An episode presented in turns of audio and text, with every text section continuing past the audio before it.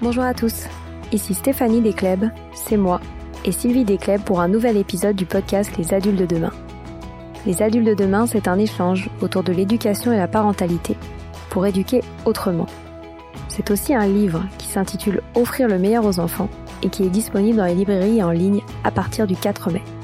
Vous trouverez le lien sur notre compte Instagram et sur notre site lesadultesdedemain.com.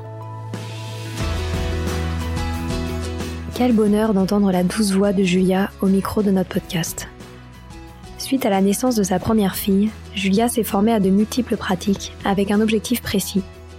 Accompagner au mieux les mères suite au bouleversement émotionnel et physique de la naissance d'un enfant. Je l'ai interrogée sur sa vision du quatrième trimestre pour l'approcher sereinement afin de se construire en tant que mère et ainsi être à même d'accompagner au mieux son enfant. Nous avons parlé de naturopathie, des différences culturelles entre la France et d'autres pays autour de cette période si particulière, mais aussi de ses conseils autour de l'alimentation et l'exercice physique. Merci Julia pour ce moment et surtout pour cette mission de société que tu portes et qui est essentielle pour tous.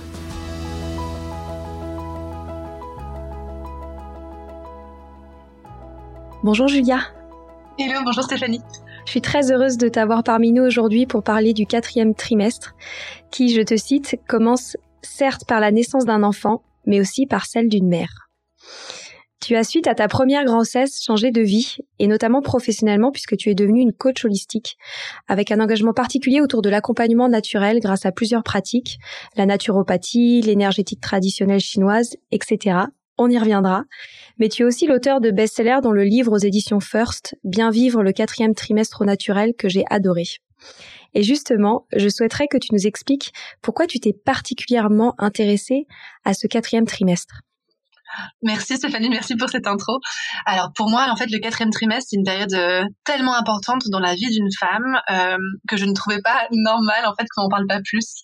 Je me rappelle, tu vois, euh, avoir été une jeune une jeune naturopathe, et me promener dans des dans des dans des rayons de librairie, etc. et me rendre compte qu'il y avait des centaines de livres autour de la grossesse et il n'y en avait pas un seul qui parlait de l'après en fait, l'après avait été euh, hyper intense, que ce soit euh, pour ma première fille, Léonie notamment en 2010, mais aussi un petit peu quand même pour Emma en 2014, même si euh, bien sûr j'avais appris entre-temps pendant quatre ans. Mais tout ça pour dire que quand je me suis installée aussi dans mon cabinet de naturopathie à Paris, quand je voyais toutes ces femmes qui venaient me voir et qui avaient absolument toutes les mêmes problématiques en étant des jeunes mamans, je me suis vraiment dit qu'il y avait, euh, c'était pas possible. Il y avait vraiment quelque chose à faire pour aider toutes ces femmes et que pour moi, commencer à parler du quatrième trimestre et en parler au cabinet, dans des ateliers et à travers un livre, c'est absolument pour moi essentiel.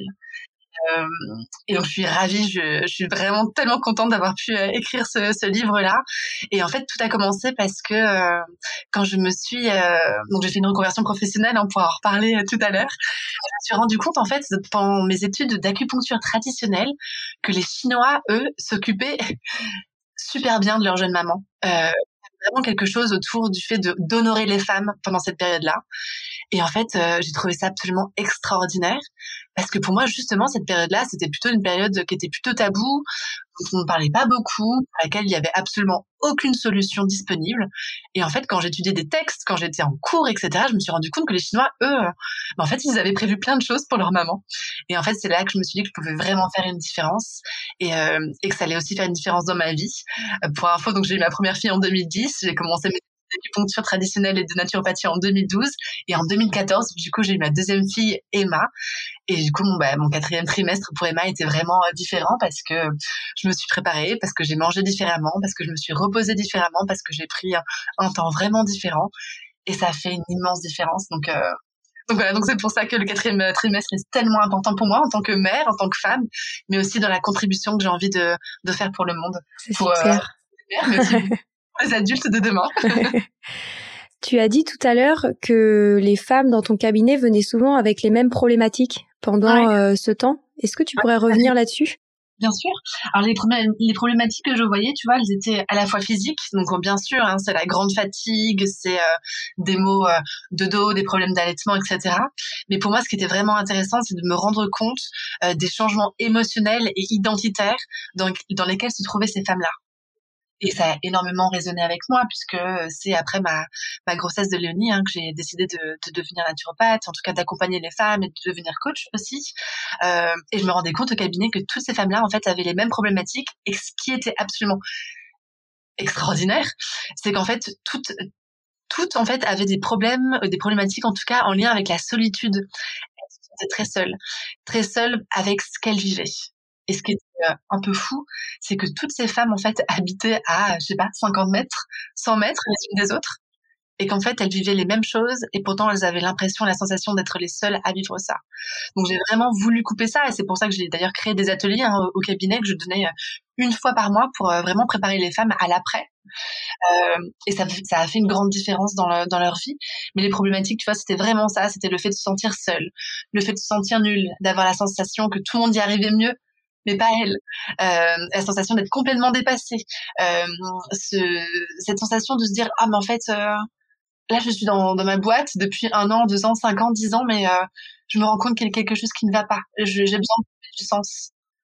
Et en fait, toutes les femmes ressentaient vraiment la même chose. Donc il y avait des femmes pour qui c'était plus facile, tu vois, mais en règle générale, il y avait vraiment ce fond qui était vraiment commun autour de tous ces chamboulements du coup qui étaient pas seulement physique, mais également émotionnel et, identitaire, qu'on appelle du coup la matrescence, hein, parce qu'il y a vraiment un mot qui existe là-dessus, que moi j'ai appris, que ce mot, hein, je l'ai appris en 2017.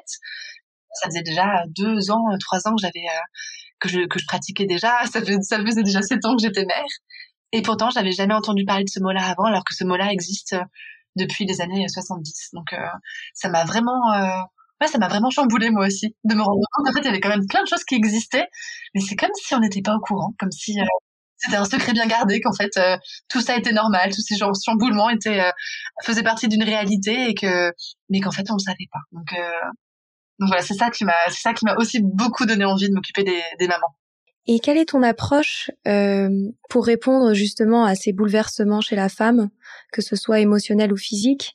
Tu as une approche qui est très holistique et je pense que c'est aussi un bon moment pour que tu expliques euh, tout ce que tu fais aujourd'hui maintenant, euh, mais comprendre dans la globalité ton approche pour accompagner au mieux ce quatrième trimestre. merci, ben, c'est exactement ça Stéphanie, c'est vraiment le fait d'accompagner les femmes de manière globale.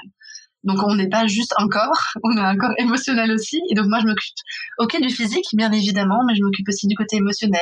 Je m'occupe aussi euh, de, du mental, des pensées, comment faire aussi pour euh, pour travailler sur nos pensées.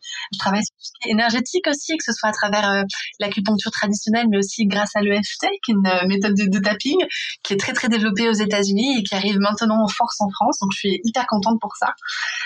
mais c'est vrai que pour moi mon, mon but c'est vraiment d'accompagner les femmes de manière globale jusqu'à jusqu'au côté identitaire, tu vois. Euh, euh, quelle femme, quelle mère j'ai envie d'être pour mes enfants, pour moi et pour la planète d'ici 10, 15, 20 ans.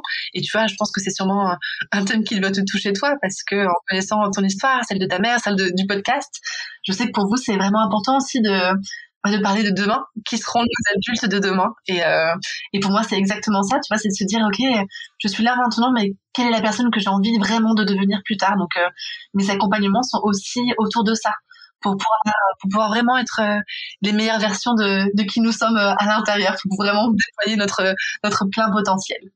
Moi, ce que j'aime beaucoup dans ton approche, c'est que j'ai l'impression que tu vas beaucoup puiser aussi euh, au sein d'autres cultures. On voit que tu as parlé euh, de médecine chinoise, euh, tu as parlé des influences américaines également. Qu'est-ce que les autres cultures t'ont appris à ce sujet? Eh bien, ce qui est hyper intéressant, justement, c'est de se dire qu'il y a plein de cultures dans lesquelles la femme est vraiment honorée. Euh, on fait vraiment attention à elle. C'est les Chinois hein, qui disent que euh, si on s'occupe bien d'une jeune maman, euh, elle sera une belle femme plus tard jusqu'à la fin de sa vie. Donc, honnêtement, ça vaut le coup. Mais c'est vrai qu'en Asie, tu vois, en Asie, c'est très très développé en fait. Mais dans tous les pays du monde, à la, à, la base, c'est pour ça que j'adore regarder ce qui se passe dans d'autres pays parce que je trouve que ça nous permet vraiment de prendre du recul par rapport à notre propre culture c'est vrai qu'en Occident et notamment en Europe, hein, on fait quand même pas très très attention aux mamans. Et j'ai vraiment envie que ça change et j'ai envie de vrai pour ça tu vois. Mais quand on regarde la Chine en Chine tu vois ils parlent du mois d'or ils parlent du mois où on doit rester assise pendant toute la lune. Donc c'est les fameux 40 jours tu vois. C'est traditionnellement pendant 40 jours les femmes elles doivent rester euh, allongées euh, elles doivent juste s'occuper d'allaiter de leur bébé et de dormir de se reposer. Et toute leur tribu et notamment leur mère ou leur belle-mère autour d'elles euh, s'affairent en fait à leur faire à manger et à s'occuper d'elles c'est comme si dans ces autres pays, en fait, la tribu était vraiment importante et qu'on se rappelait à quel point c'était important d'appartenir à un tout, qu'on n'était pas une maman toute seule dans sa maison, dans son appartement, mais non, qu'il y avait vraiment une tribu autour de nous qui pouvait vraiment nous aider. Euh, ce qui est intéressant, c'est de se dire tu vois, en Corée, moi, donc j'ai une amie qui est, qui est coréenne, donc on a beaucoup parlé hein, de ce qui se passait euh, en Corée. En Corée, les jeunes mamans, elles sont pas censées sortir de chez elles pendant les trois premières semaines qui suivent l'accouchement. Donc l'anecdote que je trouve assez marrante, c'est qu'elle me disait qu'en fait, dans les parcs, euh, il y avait très très peu de jeunes mamans qui se promenaient avec des poussettes, et en fait, elles pouvaient se faire courser par des vieilles coréennes qui disaient en fait de rentrer chez elles, que c'était à l'extérieur. Donc je trouve, enfin tu vois, il y a euh, un côté vraiment traditionnel que je trouve euh, assez touchant, rire, tu vois, mais euh, je trouve que la base est, vraiment là. Et, euh, et, donc moi, tu vois, j'ai beaucoup appris hein, sur la chaleur, notamment euh, grâce à l'acupuncture traditionnelle, grâce à l'alimentation hein, que proposent les Chinois, où on mange vraiment beaucoup, beaucoup de chaud. Mais ça, on le retrouve dans plein d'autres pays. Mais c'est aussi au niveau du repos. Donc là, je te parlais des Coréennes qui doivent se reposer, rester chez elles. Mais tu vois, au Japon, tu sais, les Japonais, en fait, dorment sur des futons. Et ces futons-là, en fait, ils sont enroulés tous les matins et rangés sur le côté. Et en fait, traditionnellement, pendant une période de un mois, qui s'appelle l'onsei, qui est cette période en fait de repos, en fait, le futon, il reste euh, déroulé dans la chambre pour que la mère sache qu'en fait, sa place, c'est vraiment là, à être allongée avec son bébé et à se reposer. En général, c'est ce qu'elle elles se reposent et elles, s'occupent en fait de nourrir leur enfant parce que en réalité c'est ça qui est le plus important c'est de se reposer créer ses premiers liens avec l'enfant prendre soin de soi prendre soin de l'autre et se faire prendre soin de soi. Donc ça veut dire une fois de plus d'avoir une tribu autour de soi qui peut une communauté en fait qui euh, qui peut être là au soin de la maman pour euh, pour que ces premiers temps se passent pour le mieux parce que mine de rien quand on y pense euh, ben c'est pas rien d'être une jeune maman. Ça veut dire qu'on a on a euh, incubé la vie pendant euh, neuf mois. On a accouché, qui est quand même ce qui est quand même un événement euh, hyper énergivore et très très intense. Ensuite, ben voilà, il faut s'occuper d'un d'un nouveau petit être. s'occuper de lui, ça veut dire lui donner le biberon, l'allaiter. Ça veut dire aussi être présente pour lui ou pour elle pendant la nuit. C'est ça demande tellement d'énergie que l'on comprend en fait à quel point c'est essentiel de se reposer. C'est logique en fait. Comment tu as réussi à, à mettre tout ça en place euh, pour euh, tes propres grossesses alors même que tu es devenue euh, rapidement entrepreneur, si je me trompe pas? Ouais. Ben en fait, c'était, tu vois, pour, pour Léonie, c'était comme la, la, grossesse de Léonie, ma première fille, a vraiment été une grande découverte. C'est là que j'ai expérimenté le yoga, l'ostéopathie, l'acupuncture, la naturopathie. Tu vois, pour moi, c'était c'était une immense découverte cette grossesse et, euh, et j'aime bien le dire comme ça, tu vois, j'avais la sensation d'être euh, prête comme une championne olympique, tu vois, qu'elle est à son épreuve d'accouchement. Donc j'étais hyper prête, j'avais révisé toutes mes euh, respirations, j'étais j'étais vraiment prête. Et en fait, je me suis rendu compte dès le lendemain de sa naissance qu'en fait, j'étais pas du tout prête pour ce qui allait se passer. Mais vraiment, donc c'était vraiment waouh, la, surprise, la découverte et euh, et pas dans le bon sens du terme malheureusement parce que du coup, je me suis aperçue que ouais, l'après-accouchement était douloureux parfois, qu'il y avait des choses qui étaient euh, peut-être très naturelles mais qui n'étaient pas pour autant faciles comme par exemple. Donc ça, ça a été vraiment euh, une grande surprise pour moi. Et tu vois, les années ont passé, je me suis mise du coup à étudier la naturopathie, l'acupuncture traditionnelle, à vraiment beaucoup mieux intégrer euh, ce qui était important pour, euh, pour une jeune maman. Et c'est vrai que du coup, bah, c'était différent pour Emma. Différent parce que bah, j'avais l'expérience du coup de ma première fille et on a pris beaucoup plus le temps avec son papa. alors le congé paternité, oui, de paternité était toujours aussi court hein, parce que c'était toujours que deux semaines, ce qui est absolument euh, je même pas de mots pour le décrire, à quel point c'est pas humain de, faire ça. Mais on a pris plus de temps. Je, je suis restée beaucoup plus allongée. J'étais vraiment en, communion avec Emma. Je me rappelle de passer des journées entières juste à la regarder. Mon système nerveux était beaucoup plus apaisé parce que je savais que j'étais pas obligée de d'aller par monts et par vaux, que j'étais pas obligée en fait d'être la même personne que j'étais euh, avant. Non non, euh, j'avais le droit de me reposer, c'était bien normal euh, et j'ai pris les choses avec beaucoup plus de douceur aussi et j'étais beaucoup moins dans une forme de compétition avec moi-même pour me rassurer en me disant que je n'allais pas changer, que j'étais forte, que j'étais courageuse. Là, je savais en fait que euh, ma place était euh, était auprès de ma fille, au calme, euh, commencer à créer du, lien aussi avec ma grande du coup pour qu'on puisse vraiment euh, créer cette petite tribu à, quatre. Et, et je pense que j'ai beaucoup plus, tu vois, respecté le calme. C'est ce que tu as dû lire hein, du coup dans mon dans mon livre, quatrième trimestre au naturel, c'est que je parle des 5 C, ces cinq principes qui sont vraiment importants pour moi. Donc c'est la chaleur, le calme, la communauté, la communication et les câlins. Bah, c'est vraiment ces 5 C là que j'ai mis en place pour euh, pour moi, pour euh, pour le postpartum avec Emma. Et je pense que c'est grâce à ça que ça a été plus doux et que et que finalement j'ai récupéré euh, beaucoup plus vite, de manière beaucoup plus pérenne.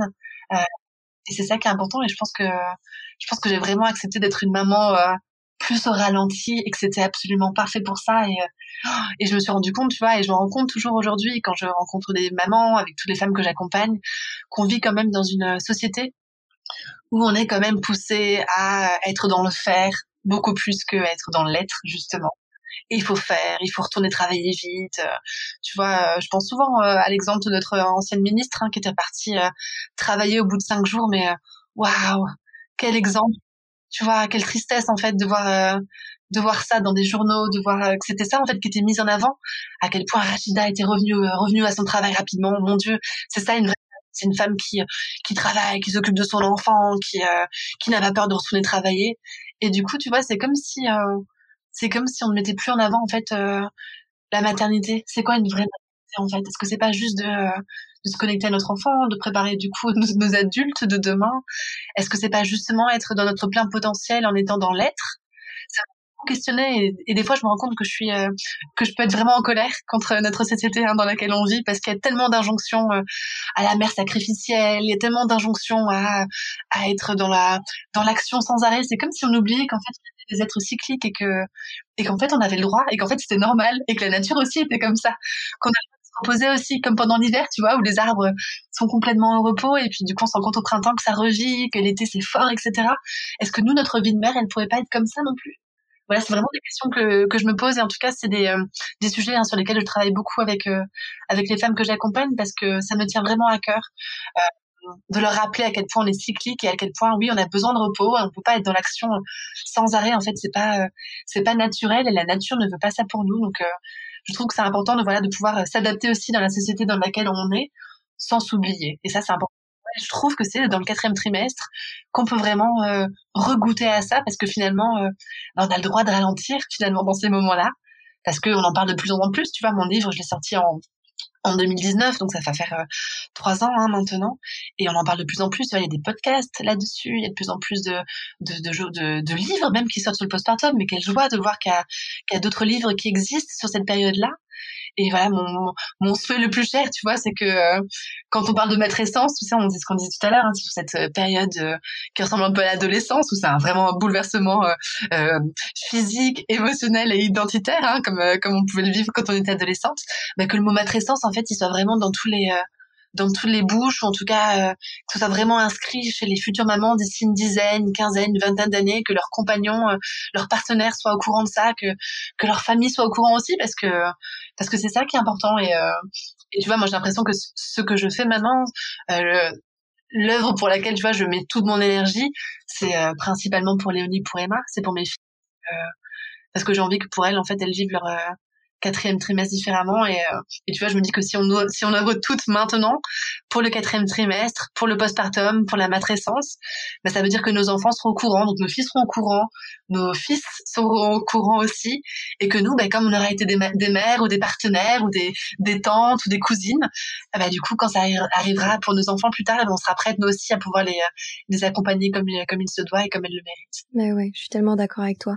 Et ça fait une transition parfaite sur un sujet que j'aimerais qu'on dont on entend beaucoup parler aujourd'hui, c'est la dépression du postpartum. Et, euh, et, je voulais avoir ton point de vue à ce sujet. Est-ce que euh, donc tu as parlé euh, de cette obsession du faire dans notre société et moi je suis tellement d'accord avec toi. Est-ce que tu penses que l'une des répercussions du coup c'est c'est cette dépression Pourquoi est-ce qu'on en parle tant aujourd'hui Et est-ce que selon toi, même si je connais un peu la réponse, il est possible de vivre un postpartum heureux? Ah bah en fait euh, oui j'espère bien qu'on peut euh, qu'on puisse vivre un, un postpartum heureux et moi je vois beaucoup de femmes qui vivent des postpartum doux notamment pour des deuxièmes bébés parce que du coup elles ont appris avec le premier et elles se sont informées hein. on dit souvent que le, le pouvoir c'est le savoir ou le savoir pouvoir. Enfin bon, bref, l'un dans, l'autre, ça marche très très bien. Mais oui, on peut tout à fait euh, vivre un postpartum serein. Et moi, j'ai même envie de dire, on peut vivre un postpartum en puissance. Et c'est important, tu vois, c'est une super question, tu vois, de parler de, de la dépression du postpartum. Parce qu'en fait, le mot postpartum, il est associé au mot dépression. Bah ouais, c'est ça. Et le nombre de mamans, de jeunes mamans que j'ai vues au cabinet, si tu savais Stéphanie, où je leur demandais, voilà, comment s'est passé votre, votre postpartum et qui me, qui me répondaient, ah, mais très très bien, je n'en ai pas eu. Tu vois, j'ai au début, tu vois, j'étais, je comprenais pas trop et, au fur et à mesure, tu vois, je voyais très bien où elle voulait en venir. En fait, elle voulait me dire qu'elle n'avaient pas eu de dépression postpartum le mot dépression et postpartum sont euh, sont corrélés. Il faut savoir que quand j'ai écrit euh, mon livre quatrième trimestre, tu vois, j'avais envie de mettre le mot postpartum sur la sur la couverture, et en fait, on a décidé de pas le mettre parce que du coup, on, se disait que les femmes n'étaient pas prêtes pour se dire qu'en fait, postpartum c'était un mot qui n'était pas en lien forcément avec la dépression. Postpartum, ça veut juste dire après accouchement. Postpartum, après accouchement, ça veut juste dire ça. Et la raison pour laquelle on en parle plus maintenant de la dépression postpartum, c'est que je pense que maintenant, comme les femmes ont une parole qui est en train de se libérer autour de cette euh, période-là, elles ont plus, elles, elles, ont moins de honte à dire que c'est difficile, moins de honte à dire que peut-être qu'elles ont fait une dépression postpartum ou peut-être qu'elles sont dedans. Donc je pense qu'en libérant la parole, finalement, tu vois, euh, ça permet aussi aux femmes de euh, d'accepter aussi la condition dans laquelle elles sont. Par contre, tu vois, euh, la dépression postpartum, c'est vraiment une maladie. Hein, c'est une maladie dans laquelle tu vois un suivi médicalisé est vraiment vraiment important. Mais je pense qu'il y a plein de choses à faire en amont qui permettent de ne pas arriver jusqu'à la dépression postpartum parlait d'accompagnement global, tu vois, on parlait de, de physique. En fait, on peut très bien euh, travailler avec euh, de l'alimentation déjà, tu vois. On se rend compte, il y a des études, hein, il y a des études, donc c'est écrit, il y a des études qui montrent que euh, la dépression postpartum vient aussi d'une carence en, en EPA et en DHA donc en oméga 3, euh, qui font que notre cerveau en fait a euh, est tellement en carence. Pourquoi? Parce que, alors, je reprends pas. Quand on est enceinte, en fait, pendant le troisième trimestre, notre bébé va aller puiser sur nos propres, sur nos propres réserves. C'est pour ça que euh, c'est pour ça qu'on est souvent carencé en, en, oméga 3 notamment, donc en EPA et en DHA, qui sont des, des acides gras essentiels. Quand notre bébé puise sur nos réserves, qu'est-ce qui se passe? Bah, Puisqu'on n'a plus de réserves, notre cerveau, lui, bah, il va être euh, en carence. Et quand il est en carence, du coup, il peut faire des dépressions postpartum. Dans ce cas-là, qu'est-ce qu'on peut faire? Eh ben, on peut se préparer en amont. On peut être euh, proactive. On peut se dire, bah, tiens, pendant mon troisième trimestre, je vais commencer à me préparer pour mon quatrième trimestre en ayant une alimentation qui va être beaucoup plus beaucoup plus beaucoup plus équilibrée. Et souvent, tu vois, les mères, les femmes, de manière allez, de, manière générale, c'est pas pour tout le monde la même chose, mais souvent on, a, on oublie de se faire passer en premier. En dernier, parce que les autres passent avant, parce que bah, on a été élevés comme ça. Hein, c'est euh... mais bon, les choses changent. dire que quand on est enceinte, on se dit ah ben je vais mieux manger pour mon bébé. Ouais. Bah, si tu veux utiliser de l'excuse du bébé, vas-y. quand même mange, mange suffisamment bien. Et du coup, moi je me rends compte qu'il y a quand même une sacrée différence avec les mamans après l'accouchement, quand elles ont fait un grand plein euh, d'oméga 3, quand elles ont fait attention à, à, leur micronutrition aussi finalement, tu vois, à leur, euh, à leur microbiote, à leurs intestins, mais aussi euh, à ce qu'elles ont pu manger pendant pendant leur grossesse. Il y a tellement de choses, choses qui sont tu vois importantes pour pour récupérer avant et après, c'est vraiment dommage de, de s'en passer. Tu vois, il y a tellement de vitamines, de minéraux, d'antioxydants, d'acides gras essentiels qui sont importants. Ben, faisons attention à ça et informons les mamans qu'elles peuvent aussi avoir accès à ça. Et je suis sûre que ça pourra jouer sur les dépressions postpartum. J'en suis vraiment persuadée. Et ce que j'aime beaucoup dans ton approche et qu'on retrouve également euh, dans ton ouvrage, c'est que tu portes un point d'intention sur le fait de se préparer à ce quatrième trimestre lors du troisième trimestre. Parce que c'est vrai qu'on a l'impression que ce troisième trimestre est très concentré euh, sur l'accouchement et on a tendance à oublier qu'il faut se préparer aussi sur l'après et j'aime beaucoup ton approche euh, à ce sujet. Merci. Et c'est pour ça, tu vois, que mon livre s'appelle Quatrième trimestre. C'était vraiment pour qu'on oublie et que la, la, femme arrête de se dire, ah tiens, une fois que j'ai accouché, ça y est, c'est terminé. Mais ouais. quand t'as accouché, peut-être que en fait là c'est le début. Voilà, ça y est, ça c'est vraiment euh, ta maternité là qui qui prend vraiment forme avec l'arrivée de ton enfant. Et donc c'est pour ça, tu vois, c'est pour ça que je voulais vraiment l'appeler quatrième trimestre. C'était vraiment pour qu'il y ait cette continuité là. Mais en effet, le troisième trimestre, c'est un moment, tu vois, pendant lequel on peut vraiment se préparer. Et c'est un moment idéal parce que tu vois, là, on parle de dépression postpartum. Mais qu'est-ce qui est aussi, qu'est-ce qui joue, qu'est-ce qui rentre en compte aussi dans cette dépression là? Vraisemblablement la solitude, mais si pendant le troisième trimestre, on se rend compte que finalement notre communauté, notre tribu, on peut la créer, que ce soit avec notre famille proche, avec nos meilleurs amis, avec nos voisins aussi. Mais quand on met toutes ces personnes-là autour de nous pendant notre troisième trimestre, bah c'est des, personnes qui seront, des personnes qui seront là pour le quatrième trimestre, pour le après, et qui pourront être là, que ce soit pour une présence, pour nous apporter des petits repas, pour, euh, pour nous rendre la vie plus facile finalement. Si on revient au quatrième trimestre, est-ce que euh, tu pourrais revenir euh, sur euh, les recommandations autour de l'alimentation? Oui, avec un immense plaisir. Donc, tu vois, j'ai écrit un, livre qui s'appelle Les recettes du quatrième trimestre au naturel. Donc là, c'est vraiment un livre de recettes uniquement. Et donc là, je mets vraiment un point d'honneur à montrer aux femmes que ça peut être vraiment facile de bien manger. Bref, une, une publicité. Euh, j'ai euh, j'ai mis en avant, tu vois, trois principes essentiels pour l'alimentation notamment, qui font partie pour moi de, des recommandations de base, hein, parce qu'on se rend compte que quand on mange bien, bah, finalement, euh, les choses sont beaucoup plus simples. Et cette théorie-là, je l'ai appelée la théorie des trois R. R comme réchauffant, réconfortant et revitalisant comme réchauffant, ça veut dire quoi? Ça veut dire de privilégier en fait des aliments et des plats qui vont nous réchauffer de l'intérieur, qui vont nous permettre d'avoir une bonne circulation de notre énergie.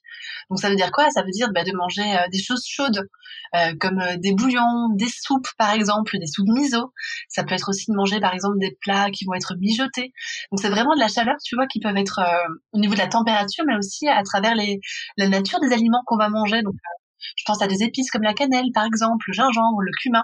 Ça, c'est des choses qui vont nous réchauffer en profondeur. Et ça, ça aide énormément pour le quatrième trimestre. Et après, tu as le R de réconfortant.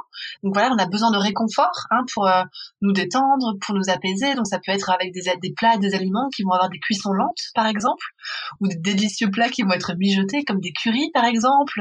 Mais ça peut être aussi des pot-au-feu, ça peut être des porridge, tu vois, ça peut être tout ça. Ça, c'est intéressant et de se dire qu'en fait, ça peut être facile. Tu vois, des cuisses, c'est pas très compliqué à faire. On bien demander euh, à nos, à nos mères, nos belles-mères, nos voisins, nos voisines, nos amis de nous préparer des plats comme ça. Ce que j'aime aussi, c'est de se rappeler à quel point euh, bah, de manger euh, des plats revitalisants qui vont nous permettre de regagner en vitalité. Mais ça, ça va être important. Donc, comment on fait? Bah, On choisit des aliments de qualité, idéalement qui vont être bio, locaux et de saison. Et puis aussi, on peut rajouter des super aliments sur nos plats pour les pimper un petit peu et vraiment la, vitalité, tu vois, ça peut être du pollen, ça peut être de la spiruline, ça peut être, euh, euh, je sais pas, du sarrasin par exemple, parce qu'on sait que le sarrasin ça réchauffe, le shiitake ça réchauffe également, tu vois, on peut vraiment euh, jouer sur ces trois principes-là et trouver en fait des aliments qui qui vont nous permettre du coup d'accéder à tout ça. Et, euh, et c'est vraiment ce que j'ai mis en place ce que j'ai mis en avant pardon dans, dans, mon livre parce que pour moi euh, tout peut être simple. J'aime moi j'aime la simplicité j'aime quand c'est facile parce que je me rends compte que oh, que parfois on veut tellement être dans le parfait être parfaite etc qu'on va vraiment se compliquer la vie. Alors qu'en fait il y a plein d'aliments qu'on retrouve dans notre magasin bio ou dans notre euh, magasin supermarché près de chez nous et qu'on peut très bien faire le plein d'aliments qui vont vraiment nous faire du bien pour justement éviter de voilà d'aller euh, piocher trop, trop, facilement et trop régulièrement dans euh, des biscuits industrialisés qui sont malheureusement euh, délicieux hein, mais trop sucrés, trop salés, remplis de conservateurs, etc., qui vont nous donner des fringales sans arrêt et qui vont nous faire sentir vide en fait à l'intérieur. Ça va pas nous nourrir en profondeur, donc on va on va avoir tendance à aller chercher notre réconfort dans, dans des gâteaux, etc. Mais, mais malheureusement, c'est pas ça la solution. Alors qu'il y a des choses tellement simples à faire et, dans mon livre, je crois qu'il y a quoi? Il y a 80 recettes existent sur des petits déjeuners, tu vois, des même des goûters qui sont euh, nourrissants comme des energy balls, tu vois, des choses qui sont tellement faciles à faire et qui font une grande différence que voilà, moi je trouve ça vraiment dommage de dire qu'il y a tellement de choses maintenant qui sont à notre disposition pour nous informer que qu'il faut y aller quoi, il faut vraiment s'informer et se dire tiens mais en fait je peux y arriver et, je peux y aller tranquillement en commençant euh, au troisième trimestre en faisant des, des petits plats, en les mettant au congélateur, en les préparant et puis en les gardant euh, précieusement pour le après parce que je sais que après ben j'aurais peut-être pas envie de passer euh, une demi-heure à cuisiner derrière mon fourneau. Euh, peut-être que je peux le faire euh, maintenant et du coup juste décongeler des petites choses qui seront là et puis demander à mes copines de de venir avec des plats ou carrément tu vois le, au lieu de vous faire offrir des bodies ou des peluches, faites-vous offrir des, des, plats faits par des traiteurs. Il existe maintenant des, des traiteurs postpartum. Je pense à Paris, tu vois, il y a un service qui s'appelle Oponobono qui est super.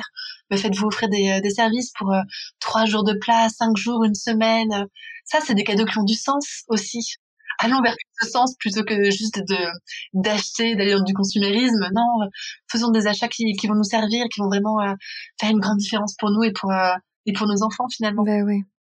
Et d'un point de vue du corps, quels sont tes conseils euh, sur la réappropriation de son corps et, et également sur tout ce qui est exercice sportif?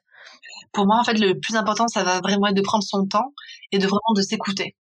Quand est-ce que c'est ok pour moi de me remettre euh, à être dans le mouvement? Faire tout de suite? Est-ce que pour moi, est-ce que j'ai vraiment besoin de, de finir à 100% ma rééducation du périnée et ma rééducation abdominale? Ou est-ce que je sens que je peux faire ça aussi euh, en parallèle? Être suivi par ma sage-femme, être suivi par ma kiné, mais me dire quand même que euh, ouais, je me sens tellement bien quand je vais marcher dans le parc près de chez moi.